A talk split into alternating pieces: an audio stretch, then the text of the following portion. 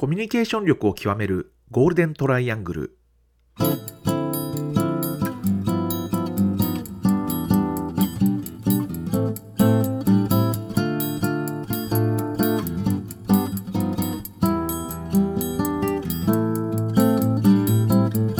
仕事でコミュニケーションを扱う3人がこれまでの経験や最新の話題を語りながらコミュニケーションとは何かを一緒に考えていくポッドキャストです。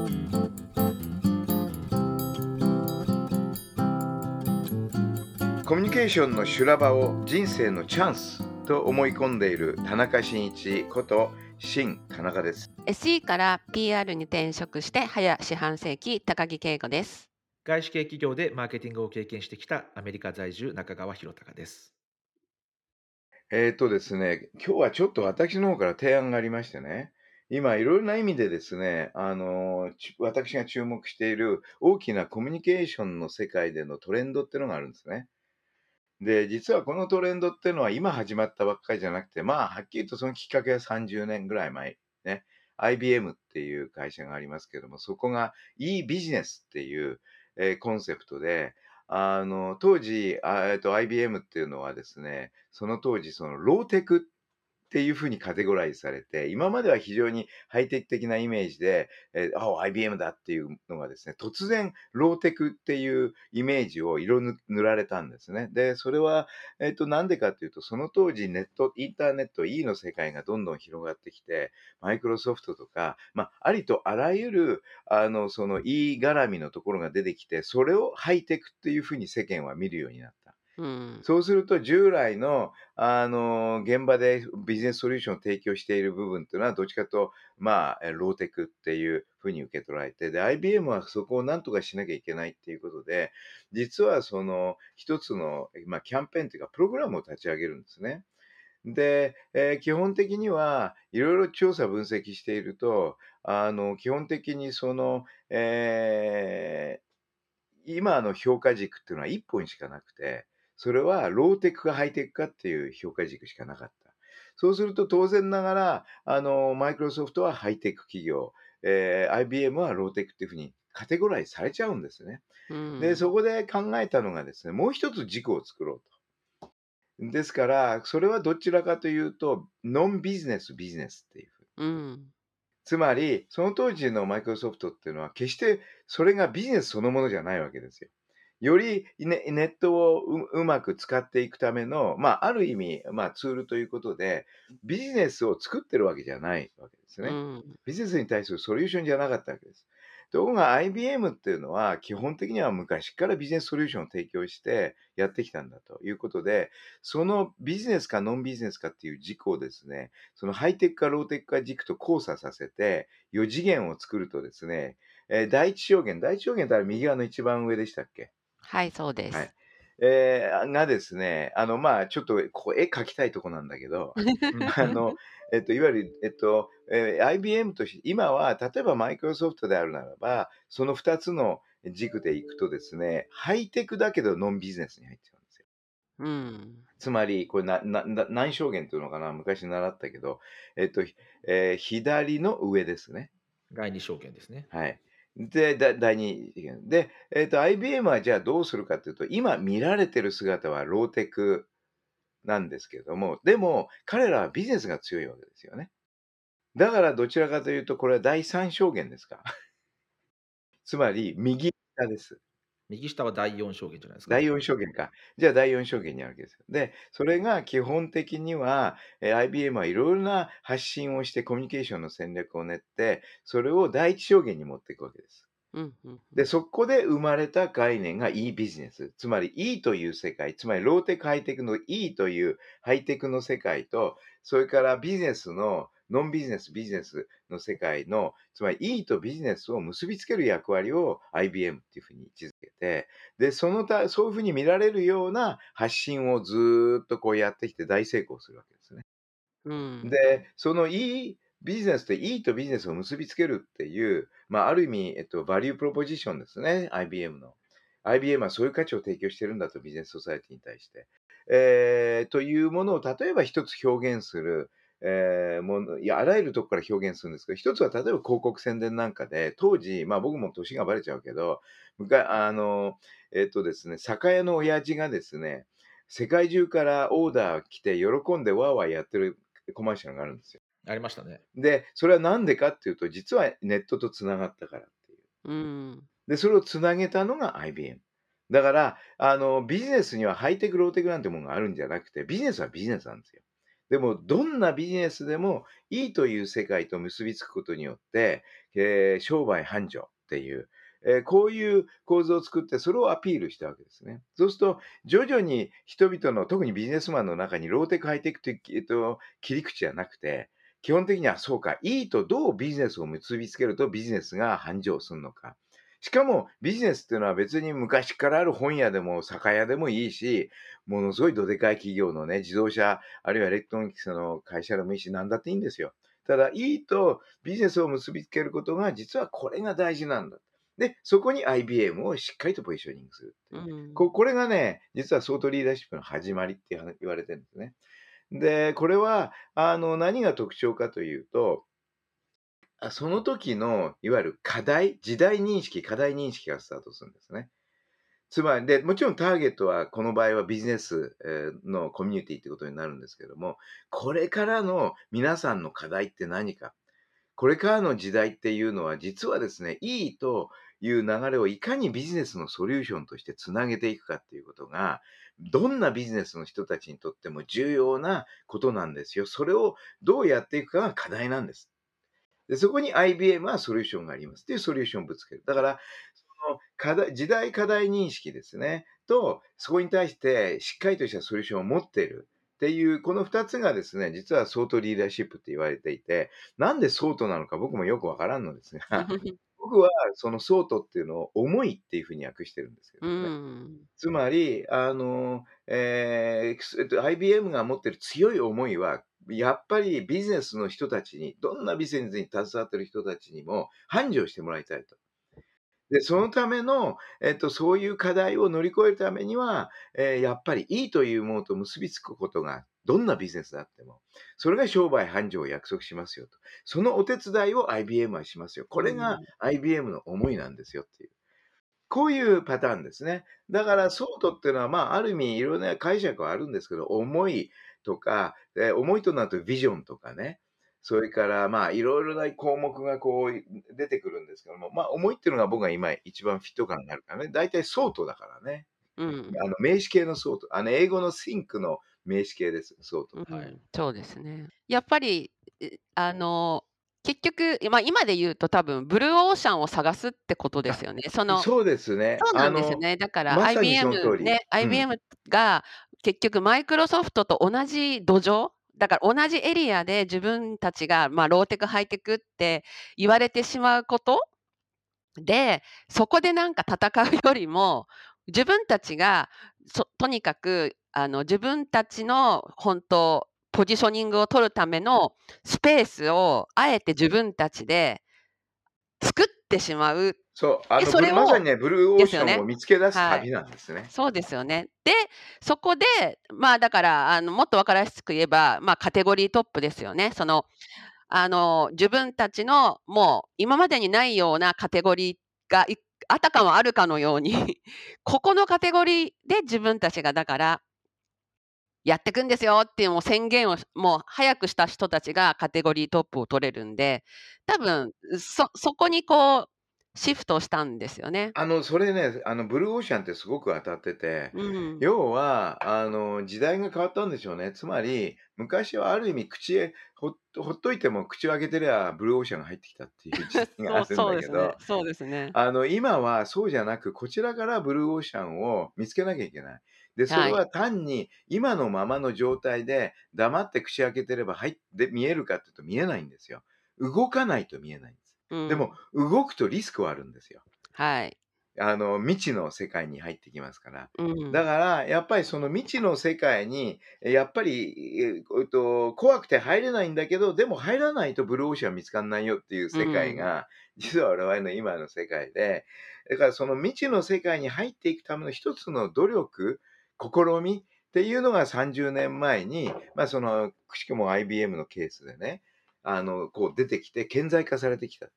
うん。でそこから実はソートリーダーシップというのはいろんな企業でその e ビジネスっていうものを考えでまあ IBM はその後スマータープラネットっていうねうん。まあいわゆる本当のその、えっと、ソートリーダーシップの今の古典ですよね古典とも言われるもんでただあまりにも金がかかったんで、他の企業には真似できないというですね。だから、本来、僕から言わせると、いいビジネスっていうのは、もうどの商売でも、どの規模のビジネスの人たちにとってもソリューションになりますよと言ってたのが、え巨大企業じゃないとできないプログラムですになっちゃった感じがあって、あの、その後いろいろな企業が試行錯誤しながら今日まで至ってるっていうのが、そのソートリーダーシップですね。で、多分ね、その一つの背景っていうのは、やっぱり、あのー企業に対する評価軸がガラッと変わってきたっていうね。ああ。つまり企業っていうのはもともと稼ぐことが企業の使命だったんですけれども、うん。基本的にはですね、企業っていうのは稼ぐだけじゃダメよって言い始めたんですね、世間が。うんあの、稼ぐえー貢献するっていう。社会に。だから、その貢献っていう、そまあ、ある意味で言うと、今までの、それまでのっていうか、今でもそうですけど、社会貢献、あるいはえ CSR という corporate social responsibility っていうのは、ある意味副業だったんですよ。企業にとってみれば。本業は稼ぐことだったんですよ。うんところが、本業を稼ぐという同時にもう一つの本業が生まれてですね、それが貢献するっていう。だかうんら、うんで、ここよく考えると、社会貢献活動なんかやってるとよくわかるんですけども、あの、サステナビリティが一番問題なんですよね。うんつまり、お金がない。そうすると、持続性ある社会貢献って、やっぱり稼ぎながら持続性をするっていうのは、まあ、えー企業がね、あの、入っていける分野なっていうね。だから、あの、貢献化、社会貢献活動っていうのは、一方で稼がないと、その持続性って担保できないっていう世界だから、ただその CSR の時代っていうのはどちらかというとその稼いでいるからその利益を還元するという意味なんですけどなんか逆にプラスになっているそのマイナスになっている分その何ですか企業活動によってマイナスが生まれたものを埋め合わせしろみたいなそうそうなんかちょっとそういう見方もありましたよね。あのまさにあのキリスト教の現在というかですね、うん、もう人間は我々悪いことをもうすでに罪を犯してるんだ。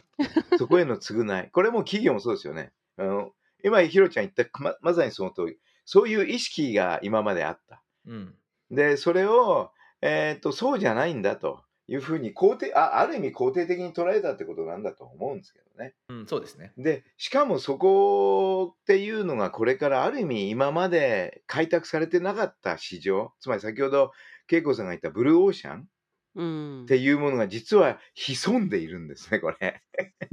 だからそこに実際入ってって、でもリスクはあるんですよ、未知ですから。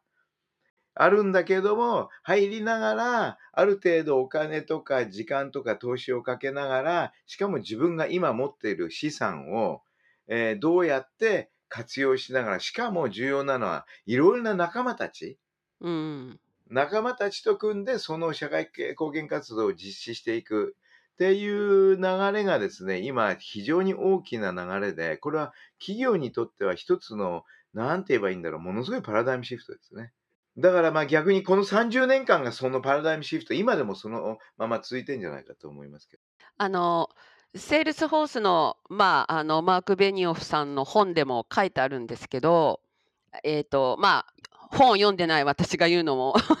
あれですが、この本は読んでるですよ。この本は読この本は読んだんです。そうこの本は読んだんですけど表紙は見、ましたよ。あのセールスフォースって会社を立ち上げるととあの時からその111モデルっていう13つ。でその1が何かっていうとまず1つは製品の1%それから、えー、と株式の1%であとその従業員のその就業時間の1%っていうのを社会貢献に使いましょうっていう、えーとまあ社風というか社訓なのかな。そういうのをもう会社ができた時からマーク・ベニオフ氏って作ってたんですよ。でそうすると会社が、えーっとだからビジネスが成功すればするほどまず製品の1%を NPO 団体に、まあ、彼らはあのクラウドのビジネスだったんで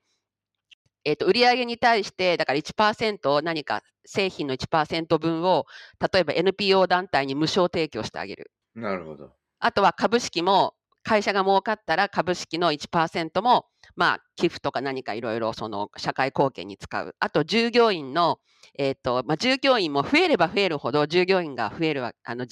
就業時間が増えるので、全社員の必ず1%をやはりそのボランティア活動に、それはこれは汗をかくそうです。あの汗をかくというか、あの本当ボランティア活動に使いなさいと。それはだから有給とか、あのそういうの関係なくして、会社としてのもうその就業時間でカウントしていいという。だ最初から111モデルっていうのを使うと、会社が大きくなればなるほど、その貢献する分量が増えるじゃないですか。面白いですね。そうなんですよ。だからそれで彼は会社を大きくするんだ、並行してまずそれをやってって、で、本当今、ね、まさにね、全世界でみんなが知られるようになった会社になりましたけど、まずそういうのを最初からやってきてたっていうのと、あと、その冒頭のソートリーダーシップに戻りますけど、本当、マーク・ベニオフ氏の場合は、最初からもうどこが自分たちにとってのブルーオーシャンか、もう最初からソートリーダーシップを考えて、ビジネスを立ち上げて、で、彼のそのやはりもっとすごいなと私が思ったところは、田中さんおっしゃったみたいに、ブルーオーシャンに攻めていくときってリスクがいろいろあるわけじゃないですか。でも彼はもともとエンジニアだったんで、アジャイル方式という、そのアジャイルですよね。よくプログラマーの人がまずまあ、軽く試してみて、で、何かあったらすぐ変更、軌道修正すればいいという、そのアジャイル、アジャイルっていう、まず試しでやって、で、ダメだったらすぐ戻って、要は大怪我する前に戻ってやるっていう。そうそうそう。あのね、試行錯誤がね、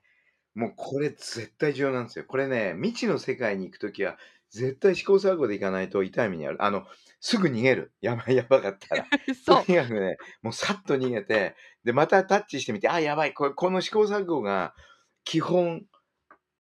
あります。おっしゃる通り。そうなんですよ。だからそれをすごいやってましたね。それをそれをかっこよく言うと、アジャイル方式って言うんですよね。そうですね、アジャイル。だから会社の方針とか、まあ、方針っていうか、その、まあ、どうどういう風にビジネスを今やるかっていうのを最初にバーってあの、もうほんとトップダウンでバーッと動いて、で、あ、違うと思うとすぐだからトップがまた軌道変更するんですよ。そこが一番抜けてるんですね。ほとんどの今の日本の企業のそう大手ですね、企業そうを見てると。ですね。つまり試行錯誤してやるってアジャイル方式があの体質に合ってないんですよ。もっと言うなら組織体質に合ってない。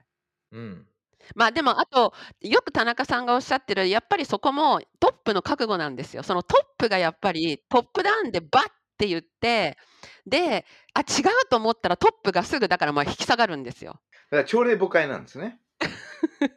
で、そうなんです。で、で、それで多分下のまあ社員の人たちはだからすごい戸惑うんですよ。で、社長に文句言うんですよ。で、社長の評判が広くなって、で、社長は心が傷つくんですね。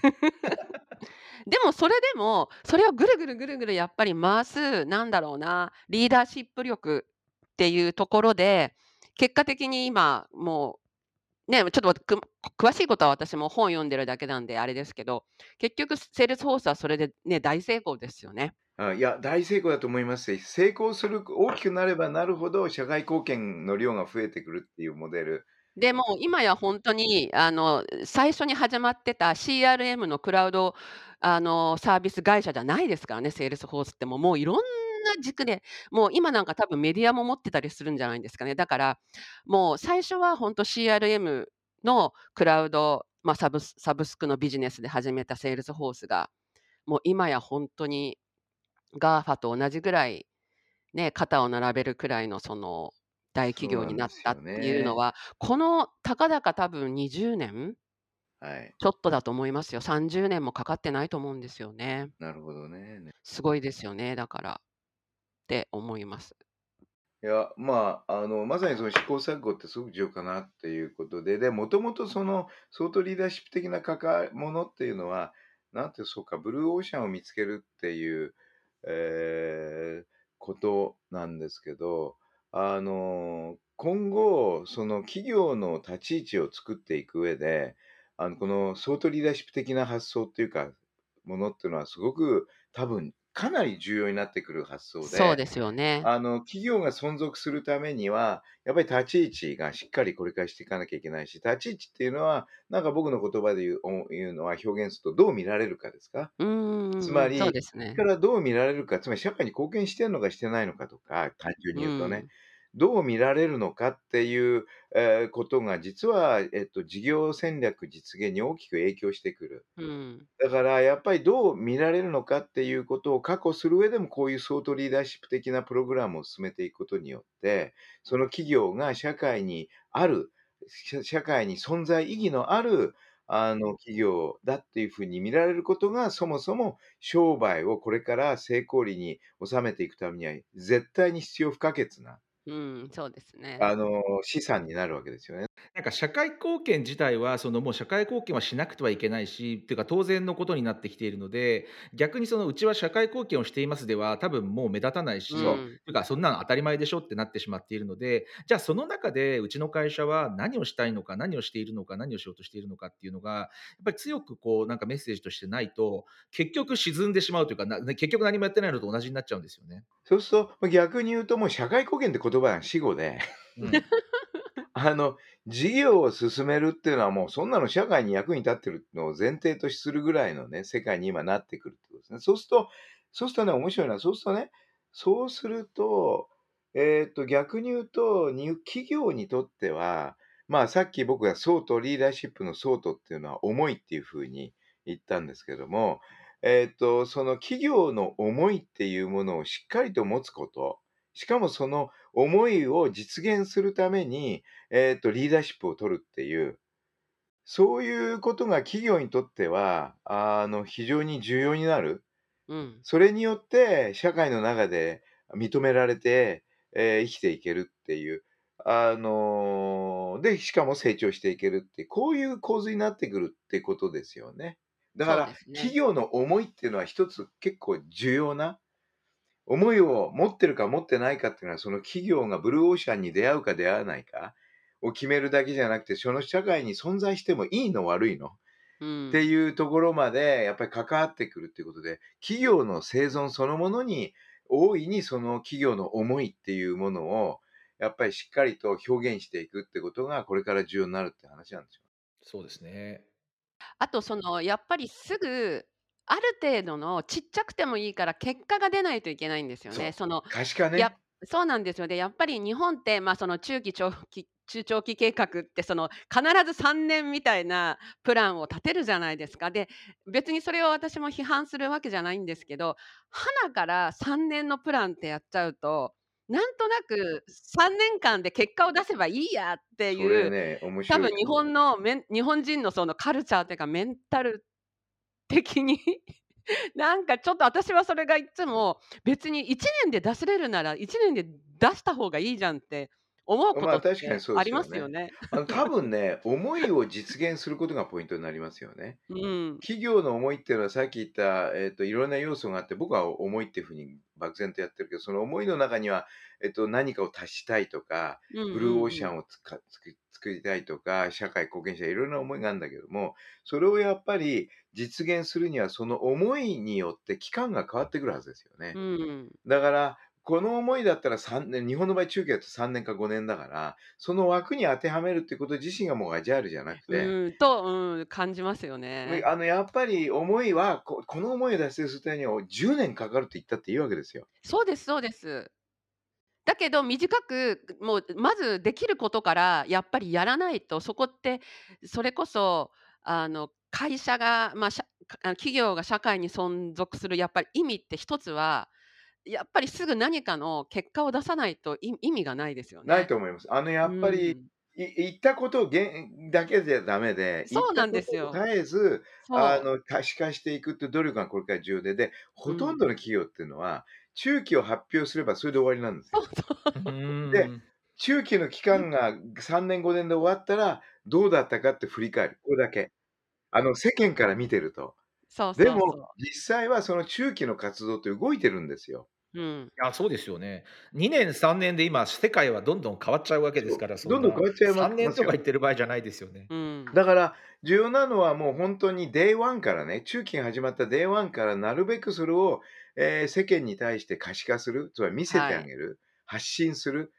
えーということがものすごく重要になってくるんで、あの企業にも言語、非言語があるんですよと。うん。人間の非言語、非言語っていうのは人間の言語は話すこと。非言語っていうのはあらゆるあなたの動き、行為。で、企業も語ることは非言語だけ、言語だけど、実際に事業活動を行っていくのは全てそれ非言語になりますよと。うん。だからその非言語の部分をなるべく可視化、発信し、いろんなステークホルダーや、えーパブリック、世論に対して、こうやはりちゃんとあの知らしめていくっていうことは、すごく重要ですよっていうう話。ん。ね、でも可視化っていうのは本当に重要な話ですね。だからまあいろいろそういう意味ではありますけどね、なかなか今日、うん、いいポイントが出てきてます。逆に言うと、この会社はうまくいっているなっていうのは、田中さんの中では、なんかこう、例として。いいうまくいってるとこっていうのはですか、すいません。あの、セールスフォースなんか代表格だと思いますけうど、ん。あと、なんていうのかな、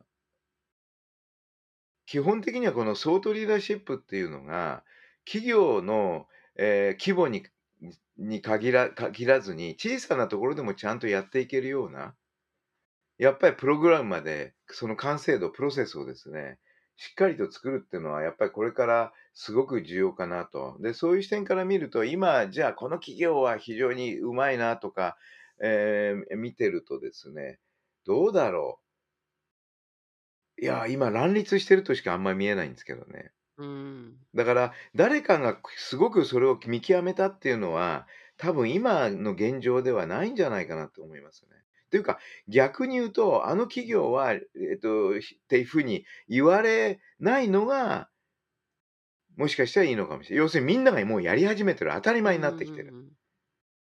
ソートリーダーシップって言葉があることがおかしいのかもしれないですね。そうですね、確かに。そうだとソー思いますよトリーダーして、あえてそうと思い思いをね、明確にして、それを実現するためにリーダーシップを取れってい言われても、そんなの、ある人によってみると当たり前のことをやってるっていう。うんいや、そうなんですよね。私も正直ちょっとバズワード的に使われてるのが嫌だなと思うんですけど、結局そのパーポス経営とかも全そうく一緒で、そうそう。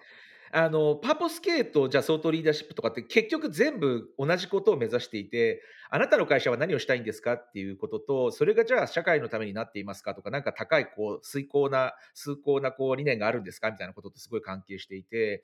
なんか、それこそさっき出ていた、あの、まあ、ブルーオーシャンとかもそうで、まあ、まあ、マーケティングワードで言えばそうですし、あの、ポジショニングもそうなんですけど、結局どこも、何の言葉もどの言葉も目指していることは基本的には一緒で、他の人からと differentiate がどれだけ差別化ができるかっていうことと、それがおあのお客さんというかあの人人々から見たときにああこの会社なんかすげえいいいいことやってるじゃんとか、だからこのせこの会社の製品買ってみたいなとかサービス使ってみたいなというふうに思わせるっていうやっぱりなんかそれって全然昔から何も変わっていないしなんかそれが単純になんていうんですかねこうバズワードとして使われているのはすごく残念だなっていう気がずっとしています。まあ、ある意味、昔から人類がね、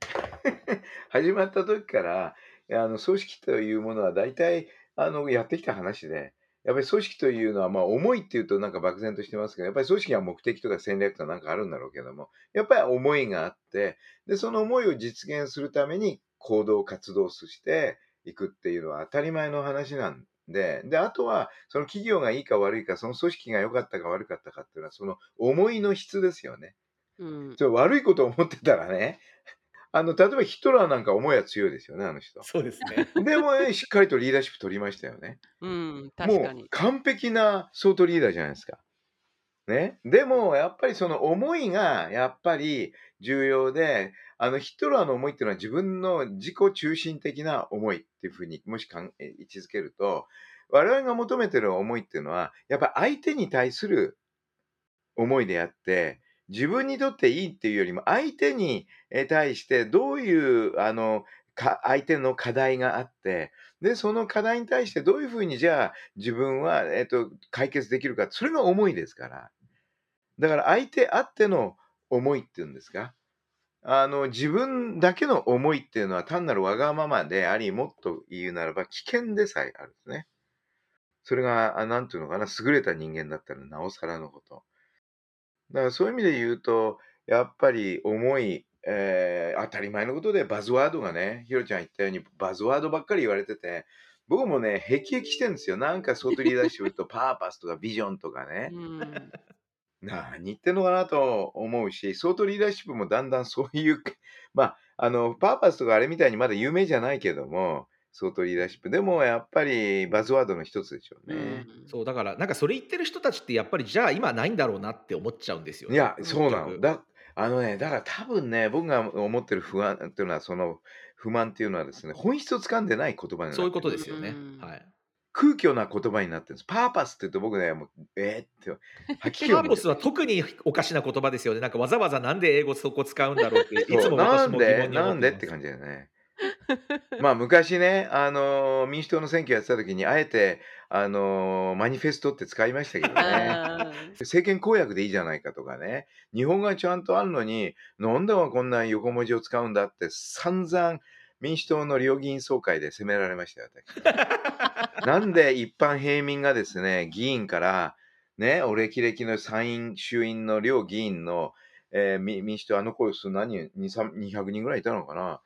とにかく売国度とかね、うそういう言ん。葉がやって、でも、まあ確かに、えっと、文字だけが走る、バズ、バズるっていうのは、えーある程度警戒しなきゃいけない動きでしたね。そうですよだからあんまね。り相当リーダーシップっていうのは、まあ一つの問題はそのバズってるがゆえに、みんなそのバズり言葉で話をしちゃうかうん。ら、そう、その本質に。つかめないんですよ。ほんうとそうだと思いん。ますね。あの、僕の戦略としてはですね、その、一般に相当リーダーシップが優れているケースっていうふうに理解されているものは一切使わず、うん。あの、まずは条件としては自分が経験したものっていう。